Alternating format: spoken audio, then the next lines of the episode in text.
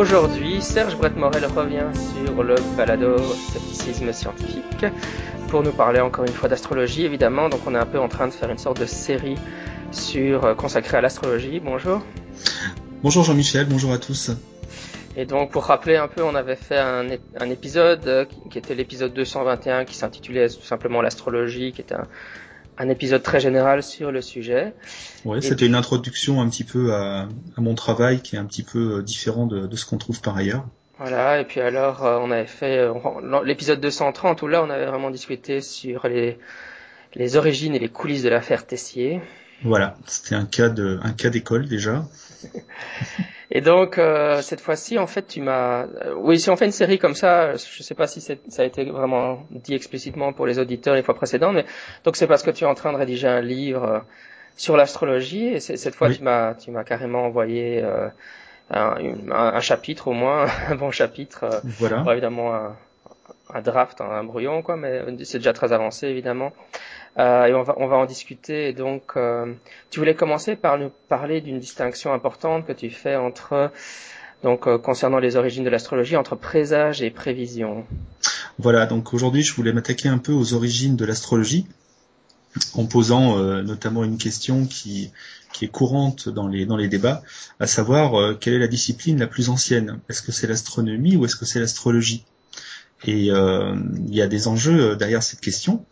Et euh, vraiment, c'est une question qui, qui, fait vraiment penser au paradoxe de l'œuf et de la poule. Qui est, arrivé le premier, l'œuf ou la poule? Le, paradoxe est connu. Et on peut se poser la même question au niveau de l'astronomie et de l'astrologie, puisque les hommes ont toujours projeté leurs croyances dans le ciel. En tout cas, on ne peut pas remonter à l'origine de ces habitudes, c'est trop ancien. D'un autre côté, Enfin, donc dans ces cas-là, l'astrologie serait bien plus ancienne que l'astronomie. D'un autre côté, euh, l'astrologie occidentale, au moins, c'est une discipline qui est très très technique, qui est très très mathématique. Autrement dit, pour faire de l'astrologie aujourd'hui, on a besoin de l'astronomie. Alors si l'astrologie est apparue avant l'astronomie, mais qu'on a besoin de l'astronomie pour les calculs astrologiques, qui est apparue la première? Voilà un, joli paradoxe. Mm-hmm. Oui, d'ailleurs, euh, c'est en, en, lisant ton livre, enfin les, passages que tu m'as envoyés, c'est vrai qu'il y a, tu, tu, vas, tu fouilles beaucoup plus loin que, que ce que je ce qui m'a jamais été donné de lire dans la littérature sceptique euh, jusqu'à présent sur l'astrologie. Et, c'est vrai que pour, par exemple sur cette question-là, euh, mm-hmm. en tant que qu'amateur, euh, bah, j'ai toujours entendu dire que c'était évidemment l'astrologie qui était mm. née en premier, et puis l'astronomie qui est venue après, et puis on, t'assène ça comme une évidence. Euh. Bien sûr. et surtout, on, ne fait aucune nuance entre les différentes croyances, et on va en parler, les différentes divinations, qui, euh, qui elles sont très très anciennes. Et euh, je dirais c'est une erreur commune dans les débats d'assimiler euh, tout ce qui se rapporte au ciel, toutes les croyances qui se rapportent au ciel, on appelle ça de l'astrologie, alors qu'en fait, ben, c'en est pas forcément.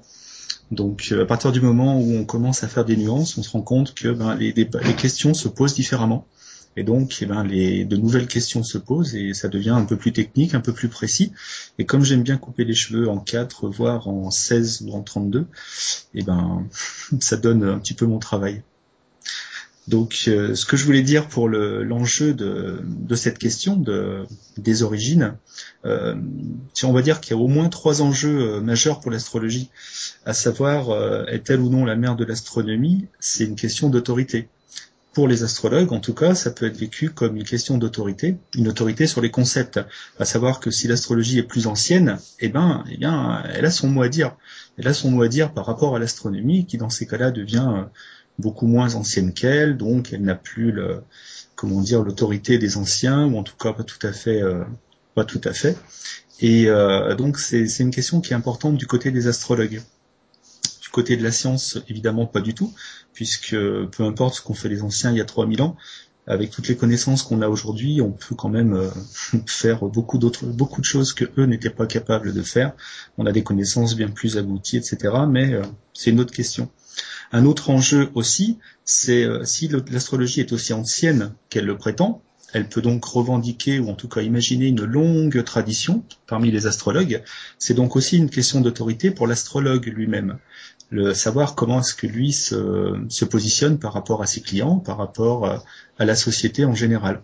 Alors, si l'astrologie a 5000 ans d'ancienneté ou 10 000 ans ou 20 000 ans, c'est vrai que ça en impose, quoi. Mais est-ce que c'est vrai? Ça, c'est autre chose. Et enfin, euh, il y a aussi une question importante dans les origines de l'astrologie, c'est que justement, euh, les historiens ont beaucoup étudié euh, ces questions-là depuis 100 ou 200 ans. En fait, avec les, découvertes archéologiques des, derniers siècles, mais leurs textes ne sont pas accessibles facilement au grand public. Et, et donc, on a beaucoup d'informations déjà là-dessus, mais finalement, il y aurait un travail à faire pour faire remonter tout ça. Alors il y a une thèse en histoire des, sciences qui a été euh, comment dire qui a été présentée en 2002, je crois, ou en 2001, et par un, astrologue qui s'appelle Bezza. Il a été dirigé euh, sur Paris par un, historien des mathématiques qui s'appelle Jean Dombre, et euh, donc sa thèse portait sur les origines techniques de l'astrologie en Mésopotamie, en Grèce et en Égypte. Et donc, euh, c'est un travail de compilation de ce qu'ont fait les historiens depuis 100 euh, ou 200 ans. C'est extraordinairement dense et précis et c'est pas du tout facile d'accès, mais par contre, c'est d'une richesse incroyable sur les, questions qu'on va poser maintenant. Donc, euh, c'est pour dire que les, sources ne sont pas, il n'y a pas énormément de sources sur ces questions-là, en tout cas facilement accessibles. Et donc, euh, étant donné qu'il y a très peu de sources, il y a vraiment un, problème chez les astrologues, c'est que pour eux, euh, les origines de leur discipline se perdent dans le temps. Elles se perdent dans le temps, donc elles sont mystérieuses. On ne sait pas exactement comment est née l'astrologie, euh, ça a l'air assez miraculeux, alors on imagine des tas de choses. Et donc il y a un, une véritable mythologie, entre guillemets, des origines de l'astrologie, un mythe des origines. Et donc, euh, on va pouvoir aussi s'attaquer un petit peu à ça à travers la question des origines de l'astrologie et finalement les nombreuses informations dont on dispose sur la naissance de l'astronomie en particulier. Ça nous permettra de poser la question un peu de, la valeur de la tradition astrologique, euh, au moins vis-à-vis de ses origines. Qu'est-ce que tu en penses? Oui, je réfléchissais à, cette question de, enfin donc euh, la thèse de Beza. Si, j'ai bien compris, elle est quand même très riche en, informations, donc il a dû faire une revue de la littérature. Donc finalement, les, historiens ont, ont, quand même beaucoup travaillé le sujet, mais simplement, ils font ça en, en vase clos et ça ne sort jamais, euh, ni chez les astrologues, et j'ai envie de dire pas tellement chez les sceptiques non plus. Ou, euh, euh, mais donc il y a quand même eu un vrai travail réalisé en histoire sur ce sujet-là, c'est ça que tu nous dis? Ah oui, bien sûr, oui, bien sûr, bien sûr. En fait, le comment dire la différence entre, euh, j'ai envie de dire peut-être mon travail et puis celui de Bezza, qui est, euh, qui lui est astrologue, avec euh, ce que font par exemple des historiens, c'est que j'ai envie de dire, on travaille nous spécifiquement sur l'astrologie, alors que les historiens on travaille sur des, sujets bien plus vastes, si tu veux, et pas seulement sur ce sujet-là. Donc, ils l'abordent de temps en temps, mais c'est peut-être un peu plus décousu. Du côté des, euh, des, astrologues, effectivement, la plupart n'ont pas accès à ces travaux d'historiens. Ensuite, euh, quand ils euh, évoquent certains des travaux, c'est jamais fait vraiment dans la rigueur de l'art. Donc se mêlent des hypothèses aux, aux faits, entre guillemets, ce qu'on a trouvé dans les textes, ce qui fait qu'il y a une déformation qui est assez rapide. Et finalement, l'histoire est un petit peu inventée réinventée à chaque fois avec plein plein d'approximations. Au niveau des sceptiques, eh ben, franchement, le, travail au niveau de l'histoire, notamment des origines de l'astronomie, euh, effectivement, il n'est pas très très abouti. Euh, beaucoup se réfèrent à ce que font déjà des astronomes, mais les astronomes en histoire de l'astronomie ancienne ne euh, sont pas toujours très très compétents non plus, parce que l'histoire, eh bien, l'histoire, ce n'est pas de, de l'astronomie, ce n'est pas de la science c'est un petit peu autre chose, c'est un peu différent. On, est dans un autre monde euh, quand on remonte 2000, 3000, 4000 ans en arrière. Et c'est, c'est pas évident non plus pour les astronomes. Et tout ça pour dire que ce qui a été très très développé, c'est l'astronomie chez les Grecs, c'est-à-dire, euh, on va dire, euh, trois ou quatre siècles avant notre ère jusqu'à bah, jusqu'à quasiment euh, la Renaissance avec toute l'astronomie qui s'est transmise, mais celle qui est avant, qui est donc en Mésopotamie cette fois-ci, elle est beaucoup moins beaucoup moins connue, beaucoup moins développée. Ce qui fait que les, sceptiques se réfèrent à des histoires de l'astronomie qui bien souvent euh, commencent avec une page ou deux sur l'astronomie mésopotamienne et puis enchaînent tout de suite euh, sur l'astronomie grecque. Et on nous parle eh ben, de des grands noms habituels, quoi. Bah ouais, les Grecs ont inventé la philosophie. Hein, faut, on s'en fout des Mésopotamiens. ouais, c'est un peu ça. c'est un peu ça. Alors, donc tu, tu vas nous raconter euh, cette distinction entre présage et prévision. Euh, qu'est-ce que tu as découvert sur ce sujet?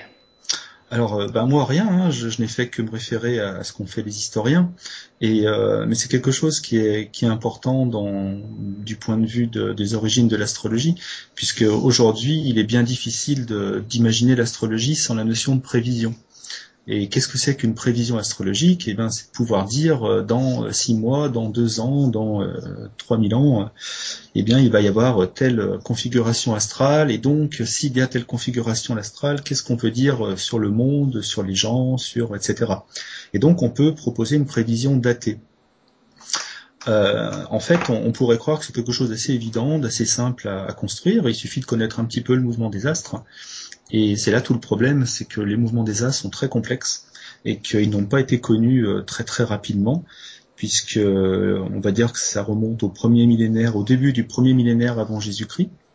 Donc ça remonte à peu près à 2700 ans par rapport à aujourd'hui. C'est à peine 200 ans avant euh, l'astronomie grecque, justement. Enfin 200 ans, allez, 2 300 ans. Et, et donc, euh, à ce moment-là, justement, euh, auparavant, en tout cas, on ne maîtrisait pas les mouvements des astres, on ne maîtrisait pas leur régularité, ce qui fait que ben, c'était pas du tout évident d'envisager qu'on pouvait même les prévoir.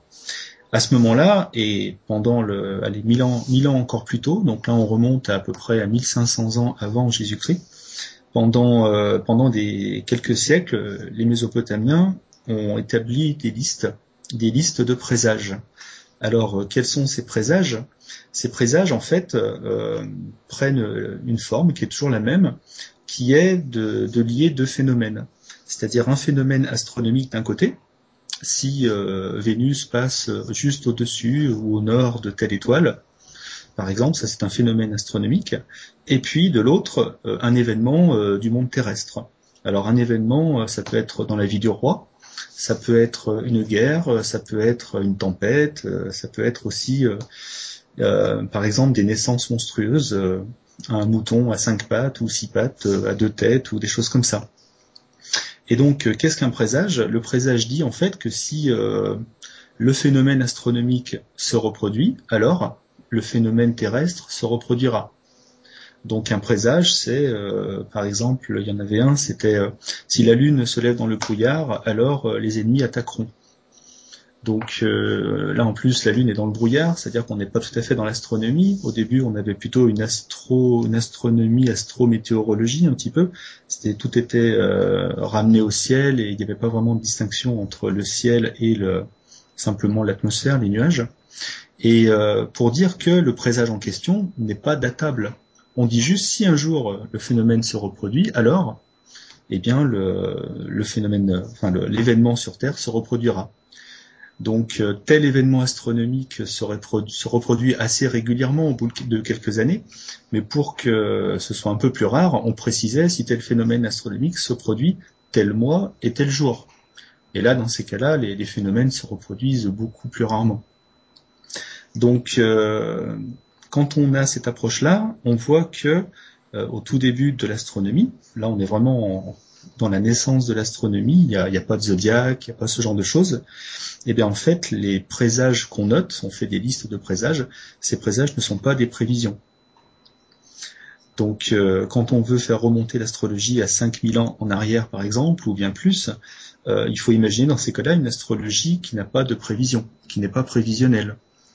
Et c'est une astrologie qui n'a pas de zodiaque non plus, puisque le zodiaque euh, n'a pas 5000 ans d'âge, il en a à peine 2005. Donc voilà la, distinction que, je faisais entre présage et prévision. Mhm, mhm. Oui, c'était très clair. Euh, c'est vrai que ça. Bah maintenant, quand, tu l'expliques comme ça, on, s'imagine bien ce genre de choses. Hein. C'est vrai que, mais donc c'est clair qu'au niveau de la date, euh, est-ce que est-ce que c'est vraiment de l'astrologie euh, Enfin voilà quoi. C'est de la proto-astrologie ou quelque chose comme ça quoi. Oui, donc les historiens, les historiens pardon, appellent appellent ça de la divination sidérale. Donc divination, ça veut dire ce que ça veut dire. Sidéral, c'est que on, se ramène toujours aux étoiles. Et c'est la grande différence avec l'astrologie qu'on connaît aujourd'hui, qui, contrairement à ce qu'on nous répète régulièrement, euh, ne, se réfère pas aux étoiles. Les signes astrologiques sont des cases euh, théoriques, des cases géométriques qu'on projette sur la voûte céleste, et on ne se réfère plus aux étoiles pour les repérer. Donc ça aussi, c'est une grande différence entre la, la première astronomie, on va dire, et puis l'astrologie d'aujourd'hui. Oui, enfin, ce, point-là, il est un peu plus, euh, enfin, tu le développes pas mal dans, dans, le passage que tu m'as envoyé de ton livre, mais c'est probablement plus difficile à, à, comprendre pour les pour les gens qui ne sont pas plongés dans le sujet, mais c'est-à-dire qu'évidemment, basiquement, ça veut dire que les astrologues, ils, ils n'observent plus du tout le ciel, mais d'une certaine façon aussi, tout ce, tout ce dont ils parlent, est-ce, il y a plus vraiment, est-ce qu'il y a encore une corrélation entre ce dont ils parlent et ce qu'il y a vraiment dans le ciel, ou euh, ou c'est tout à fait euh, deux choses totalement séparées, quoi. Alors là, on, si on rentre dans ce sujet-là, on dérive complètement et on rentre plus dans la, dans la théorie du système astrologique, on mhm. va dire, et de ses fondements. Et euh, donc je préférerais éviter qu'on aille de ce côté-là. Mhm. Mais euh, pour répondre quand même à ta question, le, le système astrologique d'aujourd'hui est purement géométrique. Et en fait, euh, du fait que l'astronomie ancienne n'était quand même pas très très précise, euh, donc le système astrologique est euh, c'est une version simplifiée, si tu veux, des modèles astronomiques anciens, ce qui fait que ces approximations font que les astres de l'astrologie ne sont pas tout à fait des astres. En fait, ce sont des points qui se baladent sur des cercles, et enfin même surtout sur un cercle en particulier. Et ces points-là, ben, ne sont pas ne sont pas les planètes elles-mêmes. Donc l'astrologie traite de points virtuels qui se déplacent sur une ligne virtuelle. Voilà. Si, si on voit vraiment le, le fondement, enfin voir comment le système, euh, bah oui, est fondé, quelle est la consistance du système astrologique, elle est purement mathématique. Mhm. Euh, voilà, je veux dire, ça répond, ça répond très clairement à la question en très peu de temps, c'est très bien. voilà. Alors, si je veux le, juste complexifier un peu le, le débat, c'est vrai qu'il y a une, une critique qui est née dans les années 70 d'un mouvement d'astrologues, justement, qui, qui est né à ce moment-là, qui s'appelle les conditionnalistes. Et ces, ces astrologues, pardon, je vais y arriver, ces astrologues-là ont reproché justement à la tradition de ne pas tenir compte des, des positions euh, des astres sur la voûte céleste. Autrement dit, on, a un courant astrologique qui, lui, se réfère aux, positions euh, réelles sous la voûte céleste. Donc, euh, bon, ça donne une, astrologie un peu différente. Enfin, quand on dit différente, les, positions ne changent pas énormément, mais un petit peu. Et puis, euh, ce sont surtout les interprétations qui changent, puisque ça a été le prétexte pour revoir un peu les interprétations traditionnelles et les fonder sur sur d'autres hypothèses. Et donc, ça donne une astrologie très très technique et pas très répandu dans le milieu astrologique d'ailleurs. Mais bon, il y en a quand même qui essayent d'en tenir compte. Mhm. Bien sûr, ils disent que ça marche mieux. Ça, par contre, je suis pas les vérifier. Mais en tout cas, ils n'ont pas réussi à, je dirais, à présenter vraiment des expérimentations ou des choses comme ça qui permettraient de le penser. Et pour revenir à la, à la, perspective historique, je pense que tu l'as dit, mais donc les, la, les zodiaques apparaissent à, peu près, il y a à peu près 2500 ans. Donc, ouais. Et, est-ce que tu veux parler de comment la transition s'est faite ou euh... Euh, la transition, moi je préférerais plutôt parler de, de ce qu'il y avait avant en fait. Mhm. C'est-à-dire comment en est-on arrivé à, à envisager qu'il puisse y avoir ce qu'on va appeler le zodiaque un petit peu plus tard. D'accord. Donc euh, j'ai envie de dire l'histoire commence bien bien plus tôt. Donc euh, c'est là qu'il faut pas qu'on se mélange. Donc on, rappelle le début de notre ère il y a 2000 ans. Donc il y a 2500 ans la naissance du zodiaque, donc le zodiaque des signes astrologiques dont on reparlera. Et donc nous on va remonter un petit peu plus loin. Donc il y a 3000 ans par exemple, c'est-à-dire 1000 avant Jésus-Christ, et puis un petit peu avant aussi, donc il y a 3500 ans, donc à peu près 1500 euh, avant Jésus-Christ. En fait, c'est vers cette période-là que que vraiment commence à être compilé ce que j'appelais, euh, ce dont je parlais tout à l'heure, c'est-à-dire des présages. Les présages sont compilés sur des tablettes, puisqu'à l'époque on, gravait des tablettes d'argile, et euh, donc on retrouve des, euh, des, milliers de tablettes en Mésopotamie. Et parmi ces milliers de tablettes, des dizaines de milliers même, on en retrouve 256 qui sont consacrés aux présages. Donc il faut pas croire non plus que c'était quelque chose qui prenait énormément de place dans la culture mésopotamienne. C'était présent, mais en, termes de tablettes, c'est 256 sur des dizaines de milliers. Euh, sur ces 256, il y en a 70 qui elles sont consacrées justement aux présages en lien avec les astres. Et à côté de ça, il y en a une cinquantaine qui sont consacrées aux présages tirés des, des interprétations enfin de l'hépatoscopie, c'est-à-dire des entrailles des animaux, surtout du foie en fait. Et justement, avant l'astrologie et bien avant, en fait, la divination qui était très très euh, présente euh, en Mésopotamie, c'était l'hépatoscopie. C'est-à-dire qu'on tuait un animal, on l'ouvrait, on sortait le foie, et on interprétait un petit peu ce qu'on pouvait voir euh, sur le foie, la position des veines, les éventuels défauts du foie, ce genre de choses. Et un devin tirait des, des interprétations de l'examen du foie de, l'animal. Donc on, à ce moment-là, on ne parle pas du tout euh, ni d'astrologie ni de ce genre de choses. Et euh, la question, c'est comment est-ce qu'on en est venu à se, poser des questions sur le, ciel, sur le fait d'imaginer que les dieux pouvaient nous envoyer des messages par le biais des astres? Ça, c'est une, grande question.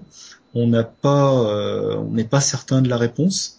Dans les anciens textes de Mésopotamie, si on remonte à 2000, 2000 ans avant Jésus-Christ, donc il y a 4000 ans en arrière, euh, il semble qu'il y aurait euh, trois rois successifs qui soient morts au moment d'éclipse de lune. Et on imagine une fois, bon, on constate, une deuxième fois, étant donné que bon, ça s'est passé quand même sur, je crois, 200 ans, ça s'est reproduit une deuxième fois, ça s'est reproduit une troisième fois, je dis peut-être une bêtise, c'était sur 50 ans. Euh, et, donc on pense, il est possible que ce soit à ce moment-là qu'ait commencé l'intérêt pour euh, la divination avec le ciel. Les divinations étaient très très présentes en Mésopotamie. Euh, dès, 2000 avant Jésus-Christ, on a des écoles divinatoires. La formation est très longue car les devins s'initient un petit peu à toutes les divinations qui existent à l'heure. Donc c'est quelque chose qui est vraiment très présent en Mésopotamie. On est convaincu que le, monde, enfin la nature autour de nous est empreinte de signes et donc, euh, il y a des choses à voir dans la nature. Quels, euh, quels sont ces signes? Après, euh, ça varie un peu selon les spécialités. Et donc, la divination astrale va naître dans ce contexte-là. Les historiens de l'Antiquité insistent sur l'idée que en Mésopotamie, il n'y a pas de fatalité. Parce que la divination, on a l'impression que c'est bah, justement par rapport à l'astrologie, prévoir l'avenir en, le datant, mais comme on ne peut pas dater l'avenir à ce moment-là, en fait, la divination euh, se fait au présent. C'est-à-dire, on sait un petit peu, on fait des tirages au sort, et puis on regarde, et puis on répond à des questions, ce genre de choses. Et en fait, euh, la divination sert souvent à négocier avec les dieux. C'est-à-dire que quand on a le message des dieux, avec quelques prières, euh, ce genre de choses, on s'arrange avec le devin, et ben en fait, on peut négocier avec les dieux. Donc tu vois, l'idée de fatalité n'apparaîtra pas avant euh, longtemps, puisque on va dire 100 ou 200 ans avant la, création du zodiaque, en fait, c'est seulement à ce moment-là qu'on comprend que les mouvements des as sont, réguliers au point de pouvoir les prévoir. Et c'est à ce moment-là qu'on se dit mince, mais euh, si les mouvements sont prévisibles, qu'on peut les anticiper, dans ces cas-là, on peut plus penser que les, dieux les envoient euh, pour nous faire partager euh, leurs commentaires, on va dire, sur ce qui se passe dans notre monde, ce genre de choses. Mhm. Donc... Ouais, c'est très intéressant, surtout que, enfin, ça montre encore une fois, nous, on, a nos, nos catégories, euh, enfin, contemporaines, occidentales, sur ce qu'est la divination, mais euh, finalement, on, a toujours la tendance à, les projeter dans le passé en s'imaginant que c'était ça que faisaient aussi les anciens, mais finalement, c'est très différent. Et c'est la, la, grande erreur classique en, en histoire, quoi, c'est de projeter sur les de projeter nos pensées actuelles dans des, dans des contextes dans lesquels la plupart du temps elles ne pouvaient pas être formulées. Ça c'est le gros, le gros problème quoi. Entre moins 2000 et moins 1000 avant Jésus-Christ, c'est-à-dire ce qu'on appelle le deuxième millénaire avant, avant Jésus-Christ, le, les, les compilations de présages se sont accumulées en fait, on a observé de plus en plus le ciel. Et euh, l'astronomie mésopotamienne, quand on s'intéresse un peu à, ce qu'elle était réellement, est très très différente de ce dont on a l'habitude. Elle est différente de l'astronomie grecque notamment, avec laquelle on imagine des sphères sur lesquelles euh, se, baladent les planètes, les astres, euh, la bande zodiacale au milieu des étoiles, les constellations, des choses comme ça. Et euh, l'apparition de, l'astronomie, le, les premiers développements en Mésopotamie sont, vraiment différents. Euh, il faut imaginer qu'il est très très difficile de se repérer dans, le ciel. Quand on a notre logiciel devant les yeux, wow, c'est très très euh, très balisé selon des, des comment dire des, des, normes qui ont été définies il y a une centaine d'années seulement. Mais quand on est à l'œil nu euh, sous le ciel étoilé, un ciel bien clair, donc bien sombre en fait, il ne faut pas qu'il y ait de lumière, c'est très difficile de se repérer. D'autant plus que la hauteur des astres varie au fil de l'année, donc c'est pas du tout évident. Et en fait, euh, comment les Mésopotamiens ont-ils commencé à déjà à observer le ciel et donc à petit à petit envisager de, le baliser, etc. En fait, euh, il y a une grande tradition qui existe dans toutes les civilisations, qui est de fixer, en tout cas d'avoir remarqué qu'on pouvait fixer les, euh, sinon les saisons, en tout cas certains moments dans les saisons, selon les apparitions des étoiles. Euh, par exemple l'agriculture, à quel moment faut-il semer, à quel moment faut-il récolter, ou alors euh, d'autres événements euh, annuels du style les crues du Nil par exemple, qui étaient toujours annoncés par l'apparition de l'étoile Sirius. ce genre de choses est, présent dans toutes les civilisations. Étant donné que le Soleil semble parcourir la voûte céleste, en fait, des étoiles, entre guillemets, se retrouvent derrière lui et donc disparaissent à notre vue elles disparaissent pendant quelques semaines ou quelques mois.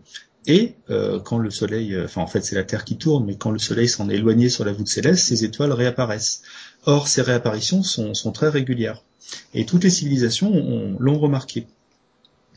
Donc euh, ça a été le, début, on va dire, de l'observation, des premiers liens entre les étoiles et puis le monde terrestre. Et euh, en fait, cette régularité n'est valable que sur un temps limité. Donc c'est sur à peu près quelques centaines d'années, puisqu'après il y a quand même un décalage qui se qui s'effectue. Mais ça, étant donné que c'est sur des périodes assez longues quand même, les traditions euh, avaient du mal à le voir. Donc comment est-ce qu'on repère un lever euh, d'une étoile? Donc ce qu'on va appeler un lever héliaque. Héliaque en grec ça renvoie à Hélios qui est le soleil. Et en fait, eh bien, quand le Soleil est suffisamment euh, éloigné de, l'étoile, donc euh, quand il se couche, le, les premières étoiles apparaissent, et c'est à ce moment-là qu'on peut revoir une étoile qu'on n'a pas vue depuis quelques semaines ou quelques mois. Et euh, donc, où est-ce qu'on observe ces levées et donc ces couchers héliaques On les observe à l'est et à l'ouest, du côté où se lève le Soleil. Et en fait, c'est comme ça que naît l'astronomie mésopotamienne.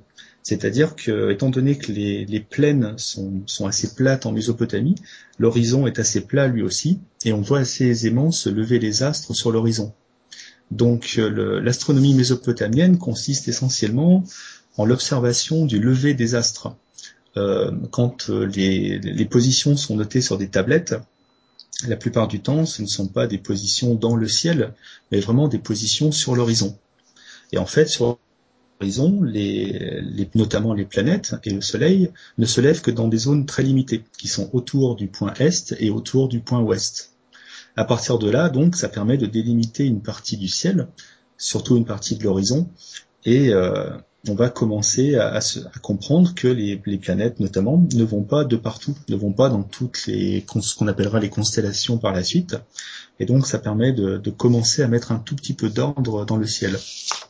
Mais euh, en tout cas, cette astronomie, c'est pas une astronomie mathématique pour l'instant. Elle n'est pas du tout théorisée. C'est vraiment euh, pragmatique. On est, euh, on a un observateur. Il regarde à l'est, il regarde à l'ouest, et il peut noter à quel endroit de l'horizon se lève un astre. Il peut l'observer de nouveau une semaine après pour voir s'il se lève au même endroit ou un petit peu à côté, etc. Et c'est comme ça que commence le, le premier balisage du ciel, en fait. Oui, c'est ce que c'est ce que tu voulais dire par, enfin dans le mail que tu m'avais envoyé, le, l'expression l'astronomie naît sur l'horizon est. Hein. Exact. Ouais, parce que Exactement. en, lisant ça, je me suis demandé ce que ça voulait dire. Et ouais, c'est étrange quand même. Hein c'est étrange. Et, alors, euh, tu, en fait, c'est quelque chose que que tu, enfin que tu as découvert, enfin pas découvert, mais que tu mets en avant, que, peu de gens savent finalement. Et oui, quand on les, les différents livres que j'ai sur l'histoire de l'astronomie, il y en a très peu qui le qui le présentent et qui l'expliquent comme ça. Donc je l'ai trouvé un petit peu développé déjà chez Betza dans la thèse dont, je parlais tout à l'heure. Et puis ben, j'ai essayé un petit peu de réfléchir. Et puis euh, c'est vrai qu'on a, on a un outil extraordinaire maintenant qui, est le logiciel Stellarium, qui est un, mini planétarium euh, gratuit qu'on peut avoir chez soi sur son ordinateur. Et c'est tellement, c'est tellement plus simple de faire euh, dérouler en fait le, le défilé des étoiles et de, de voir un petit peu comment où se lève telle planète, telle autre, etc qu'on arrive un petit peu, en tout cas, à recomposer des, euh, les choses. Mhm. Tout en se méfiant toujours, évidemment. Hein. On est au, au 21e siècle et euh, ils n'avaient pas les ordinateurs. Quoi. Ah, c'est clair. Et Stellarium, euh, je connais parce qu'on on l'utilise pas mal dans les enquêtes euh, ufologiques en fait, hein, pour ah oui. pour, pour voir si, si l'observation n'a pas été causée par Vénus, etc. Donc ah. c'est très très utilisé par les ufologues sceptiques. Et ouais, je n'avais pas pensé à ça, mais effectivement, effectivement. Donc euh, voilà, donc l'astronomie mésopotamienne commence comme ça. Euh, on pourrait comparer ça à un système de coordonnées actuel qu'on a en astronomie. Et euh, en fait, on peut repérer un, astre dans le ciel par rapport à l'horizon, selon bah, justement sa hauteur par rapport à l'horizon, et puis en fait selon sa position, on va dire par rapport à l'horizon lui-même, c'est-à-dire est, ouest, nord, sud. Et en fait, c'est vraiment comme ça qu'ont commencé les Mésopotamiens. Et c'est seulement bien bien après, à force de cumuler des, observations, à force de voir où, se lèvent les astres, où ils se couchent, que petit à petit ils ont mathématisé la chose et que c'est devenu euh, un peu plus euh, théorique, on va dire. Mm-hmm. Donc la grosse différence hein, qu'on rappelle toujours, c'est que euh, avec l'astronomie grecque, c'est que l'astronomie mésopotamienne est arithmétique. Ce sont des chiffres. Et donc il semble qu'il y a des tablettes complètes de chiffres qui sont euh, qui sont restés. Et en fait, la, grosse différence avec les Grecs, c'est que eux auront toute une géométrie qui leur permettra de poser le problème, les problèmes différemment et d'y répondre aussi différemment. Donc ça, c'est le, côté un peu technique. À côté de ça, assez, assez rapidement quand même, donc on est euh, entre 1000 et 1500 ans avant Jésus-Christ, euh, comment dire, ils ont compris aussi quand même hein, que l'astre le plus facile à observer reste la Lune, et on peut suivre la Lune assez facilement au sein des, étoiles, donc des constellations. Ce qui fait que le, ce qu'ils ont appelé le chemin de la Lune, c'est quelque chose qui apparaît assez rapidement. Donc je disais 1000 euh, ou 1500 ans avant Jésus-Christ, mais euh, contrairement à ce qu'on pourrait croire, le chemin de la Lune ne traverse pas 12 constellations. C'est ce à quoi on s'attend quand on se dit euh, oui, mais l'astrologie, les douze signes, les douze constellations. En fait, déjà les constellations n'étaient pas tout à fait les mêmes en Mésopotamie. Donc là, j'ai pas encore trouvé les délimitations exactes. Je suis pas sûr qu'on les ait. Et surtout, eux en comptaient 18.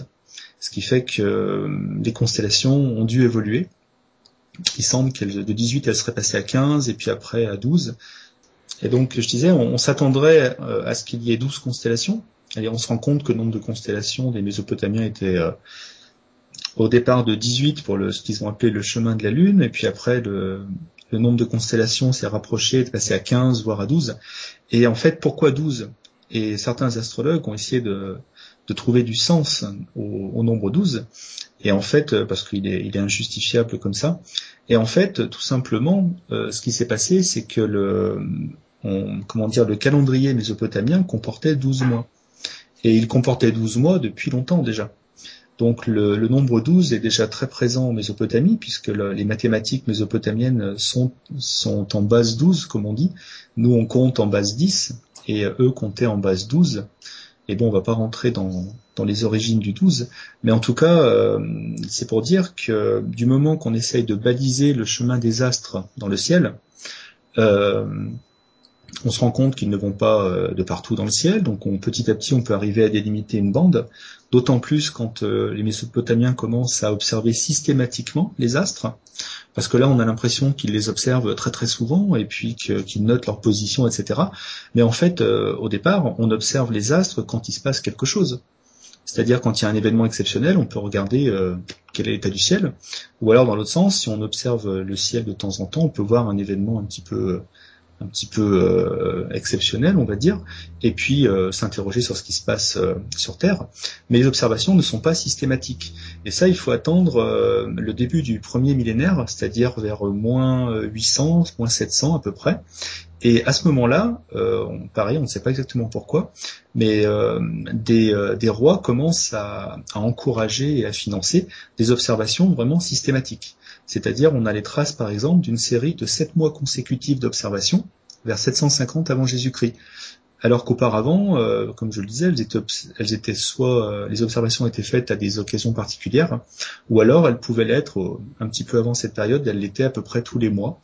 Donc, euh, ce n'étaient pas des observations très précises. Encore une fois, si j'en reviens à la tradition astrologique, où on nous parle de, de, précision, etc., des anciens et tout, finalement, quand on remonte assez loin, la précision, au départ, elle n'existe pas. C'est quelque chose qui vient progressivement, qui vient petit à petit. Et en fait, quand les observations astronomiques deviennent systématiques, donc on observe toujours hein, le lever des astres sur l'horizon, à ce moment-là, euh, là vraiment, il y a un progrès, il y a un vrai progrès au niveau astronomique, et là on se rend compte, euh, on arrive à, comment dire, à suivre les trajets des planètes, et on, commence à, voir que certaines d'entre elles, eh ben, reviennent au même endroit, toujours au même moment. Alors quand je dis certaines d'entre elles, c'est juste que ben il y a des planètes qui font le tour de la voûte céleste en un an ou à peu près, comme Mercure et Vénus, et puis il y en a d'autres, Mars, c'est en deux ans. Donc celle-là, c'est assez facile à suivre, on va dire, et encore, hein, parce que s'il faut taper sur les, les, les tablettes, euh, c'est pas évident. Mais par contre, quand on commence à suivre Jupiter, qui met 12 ans pour faire un tour, ou Saturne, qui en met 29, euh, c'est pas du tout pareil. Et en plus, hein, ce serait très simple, mais c'est encore moins simple que ça, c'est que quand Jupiter, par exemple, euh, je vais dire ça au hasard, mais quand Jupiter revient euh, aller en scorpion, euh, alors Jupiter peut-être pas le meilleur exemple, mais bon c'est pas grave. Quand euh, une planète revient dans une constellation, elle ne revient jamais, enfin pas, pas deux fois de suite exactement au même endroit. Donc euh, aujourd'hui on ne se pose plus la question en astrologie puisqu'en gros euh, quand Jupiter revient en Scorpion, il revient en Scorpion. Et puis c'est très simple, mais ça c'est parce que comme je l'ai dit tout à l'heure, on, on, traite de points théoriques. Les points théoriques ils se baladent sur un cercle et dans ces cas-là ben, ils reviennent toujours au même endroit du cercle. Mais les, Mésopotamiens n'avaient pas ces cercles, et donc eux regardaient vraiment euh, où, euh, où venaient les, planètes, donc ils les repéraient par rapport aux étoiles, et il faut plusieurs retours à, aux planètes en général pour revenir à peu près au même endroit. Donc euh, pour eux, un cycle, ce, n'est pas n'a pas la même signification qu'un cycle aujourd'hui pour les astrologues. Un exemple, je crois que c'est Vénus qui, ben, qui revient donc chaque année dans le même signe du zodiaque. Donc euh, Vénus a un cycle à peu près d'un an en astrologie. Par contre, astronomiquement, je crois que c'est à peu près tous les huit ans qu'elle revient au même endroit du ciel. Et les Mésopotamiens avaient cette précision. Eux, ils voulaient savoir quand est-ce que les astres revenaient exactement au même endroit. Donc, euh, encore une critique, on va dire, vis-à-vis de la tradition astrologique. Les cycles de l'astrologie aujourd'hui ne sont pas du tout les cycles astronomiques des planètes, sur lesquels euh, les premières divinations, la divination sidérale, c'est enfin, à partir desquelles elle s'est inspirée. Donc euh, ça, c'est encore euh, encore un argument contre l'idée d'une tradition euh, astrologique fixe depuis des millénaires. Comme comme l'astrologie a beaucoup évolué et surtout son son matériel technique. Donc on est à peu près maintenant vers le, le 7e ou le 6e siècle avant Jésus-Christ. Et là, les, les observations sont devenues systématiques les, on, on, suit réellement euh, les mouvements des, des, planètes au sein des étoiles. On commence vraiment à, à, mesurer leur régularité. Et en fait, ce sont Jupiter et Saturne qui vont terminer un petit peu le, la liste. C'est par elles que vont, vont se terminer les, euh, bah, le dernier balisage des mouvements des planètes. Et euh, une fois qu'on que les observateurs auront montré que les mouvements de Jupiter et Saturne sont réguliers aussi et qu'ils se reproduisent, à partir de là, ben, on ne pourra plus faire autrement que se dire les mouvements sont prévisibles. Mais euh, je dirais, on est quasiment mille ans avant les, après, les, premiers présages. Donc, euh, il y a eu quand même une période de près de, de mille années euh, pour en arriver simplement à comprendre que les mouvements sont prévisibles, les mouvements des planètes. Et très très rapidement, euh, à peine un siècle après, comment dire, est créée ou est découverte plutôt la ligne qu'on appelle la ligne écliptique. La ligne écliptique, c'est quelque chose de fondamental en astrologie, puis plus tard pour l'astronomie, puisqu'en fait, c'est la ligne que suit le Soleil chaque année euh, sur la voûte céleste. Et cette ligne, qui n'est absolument pas évidente, puisque sur une journée, euh, cette ligne se décale, dans le ciel, donc elle n'est pas du tout euh, intuitive, on, ne la voit pas. Cette ligne, donc, elle euh, est découverte par les, Mésopotamiens vers euh, à peu près le, le 6 siècle, le 6 siècle avant Jésus-Christ. Et cette ligne, qui donc on utilise beaucoup encore aujourd'hui, bien sûr, ce sera vraiment le squelette du zodiaque, de ce qu'on va appeler le zodiaque des signes astrologiques. Le zodiaque des signes astrologiques, c'est une bande en fait qui parcourt la voûte céleste Et donc elle est centrée sur cette ligne écliptique, qui est donc un cercle entre guillemets autour de nous si on se représente la voûte céleste comme une sphère. Et euh, on va dire que c'est un grand moment euh, pour, euh, en tout cas, l'astronomie, puisque une fois que cette ligne est, on va dire, définie chez les Mésopotamiens, là je pourrais pas te dire exactement comment, mais en tout cas ils ont compris qu'elle existe. Une fois qu'elle est définie, ils se rendent compte en fait que les planètes restent toujours un petit peu collées à cette ligne comme cette ligne n'était pas du tout évidente à voir, vraiment c'est quelque chose à quoi on ne s'attendait pas. Et quand on observait se lever les planètes sur l'horizon, en fait, l'amplitude des levées est bien plus large que l'amplitude réelle, entre guillemets, qui, euh, des mouvements autour de la ligne écliptique. Mais comme la ligne elle-même bouge, j'ai dit toute la journée, elle bouge aussi sur l'horizon, donc la chose n'était pas du tout évidente. Une fois que, la ligne écliptique est là, et qu'on comprend, qu'on se rend compte que les mouvements se font proches de la ligne écliptique, eh ben, euh, on va dire que c'est là qu'on peut euh, imaginer la notion de zodiaque. C'est-à-dire euh, toujours en, simplifiant, si on prend le cercle sur la voûte céleste, qui est donc la ligne écliptique, et qu'on définit une largeur, tout simplement pour pouvoir englober les mouvements des planètes, et surtout Vénus, qui s'éloigne pas mal, enfin c'est elle qui s'éloigne le plus de la ligne, et ben en fait on peut tracer un deuxième cercle à 8 degrés et demi de, de l'écliptique d'un côté, à 8 degrés et demi de l'autre, et en fait on obtient une bande et c'est ce qu'on appelle la bande zodiacale. Donc euh, cette bande, au départ, n'est pas découpée, mais étant donné qu'elle représente le trajet du Soleil, et étant donné que le Soleil, c'est quand même ce qui permet de définir l'année, et eh ben en fait cette bande va être, découpée en 12 parties égales. 12 parties égales pour baliser le chemin du Soleil dans les 12 mois de l'année. Donc le nombre 12, comme je disais tout à l'heure, est vraiment d'origine calendaire, ce sont les calendriers qui ont décidé, et en fait, ce n'est pas l'astrologie elle-même qui euh, a défini qu'il y avait douze signes astrologiques d'après des observations euh, un petit peu mystérieuses, puisqu'on ne voit pas comment elle aurait pu définir ce, nombre 12. Et voilà comment euh, apparaît le zodiaque. Mm-hmm. Oui, pour, pour terminer tout doucement, je vais quand même revenir sur la question de départ, mais donc euh, de la poulée de l'œuf. bien sûr, bien sûr. Alors astrologie, astronomie, laquelle débat je, je, pense que c'est une question intéressante aussi. Euh, enfin, je comprends bien que ta réponse va être. Euh, enfin, je me doute que la réponse va être. Ah. On, ne sait pas. on ne sait pas vraiment trancher. Quoi, les deux ont émergé de manière. Ont co-émergé ensemble, si on veut. Mais mais euh, c'est quand même marrant parce que, par exemple, euh, dans les débats autour des, des sciences et des pseudosciences, enfin de l'histoire des sciences, on entend souvent dire, ben voilà, le, avant c'est l'astrologie qui existait, c'était une forme de proto-science, et puis l'astrologie a évolué, en, est passé d'un stade de proto-science à un stade de science véridique. On entend d'ailleurs le même discours pour alchimie vers euh, chimie. Euh, et puis en fait, ça correspond pas finalement à grand chose en termes historiques. Euh, quand on voit que beaucoup d'auteurs des Lumières étaient même encore alchimistes, astrologues, etc. Quoi. Oui, déjà. Ouais. Et donc, et donc voilà, pour, pour, on va clôturer avec ta question de départ. Qu'est-ce que tu dirais aujourd'hui de, de l'œuf et de la poule? Alors, l'astrologie est-elle ou non la mère de l'astronomie? Ben moi je dis non. Bien sûr que non, puisque l'astronomie est née au sein de la divination mésopotamienne, comme je disais tout à l'heure. L'astrologie est née après, bien après ben justement, les, premiers pas de l'astronomie. Donc, euh, à partir de là, on ne peut pas dire que l'astrologie est la mère de l'astronomie, certainement pas. Si on se réfère vraiment à une chronologie, non, l'astrologie va, va vraiment se développer en Grèce, et les Grecs vont hériter d'une astronomie mésopotamienne qu'ils vont après sophistiquer, on va dire, et géométriser. Mais en fait, non, l'astrologie n'est pas la mère de l'astronomie. Elle n'a pas d'autorité de ce côté-là. Ensuite, est-ce que l'astrologie est aussi ancienne qu'elle le prétend? Eh ben non plus, puisque justement, tu vois, même si on n'a pas les, textes de naissance entre guillemets de l'astrologie, puisque c'est complexe, c'est très long.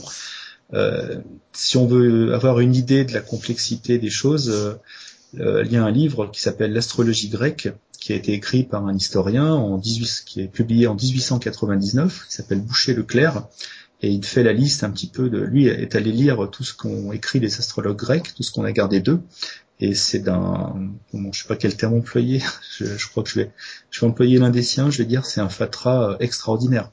Les astrologues grecs ont tout imaginé, ils ont tout essayé, et, euh, et c'était tout sauf, euh, sauf rationnel, sauf scientifique. Euh, Boucher Leclerc est très très sévère d'ailleurs à ce niveau-là. Donc l'astrologie en tout cas n'est pas aussi ancienne qu'on le prétend, elle ne se perd pas dans la nuit des temps. En fait, c'est daté. Euh, on, peut marquer le milieu du premier millénaire pour euh, en gros l'apparition du zodiaque, et après tout se passe chez les Grecs. Ce qu'il y a avant, ce n'est pas de l'astrologie. Les techniques mésopotamiennes n'ont pas été conservées euh, par les astrologues, leurs interprétations non plus, et donc on ne peut pas non plus voir ces origines qui se perdent à l'infini. Donc les origines de l'astrologie n'étant pas perdues, en fait, le mythe des origines disparaît un petit peu. Et moi, c'est là que je voulais en arriver surtout. C'est-à-dire qu'il ne faut pas imaginer qu'une une, astrologie serait née il y a des milliers et des milliers d'années, qu'elle aurait pu même se transmettre euh, de façon secrète. Ça, c'est une légende aussi qui est bien qui est bien présente dans le milieu astrologique. En fait, non, non, on peut voir euh, les, pas de l'astronomie naissante et puis euh, on peut comprendre petit à petit comment apparaît le zodiaque et comment peut se développer l'astrologie derrière. Ce n'est pas vraiment mystérieux. Voilà, bah alors que tu m'as encore appris quelque chose que je croyais, c'est faux, c'est formidable. D'accord.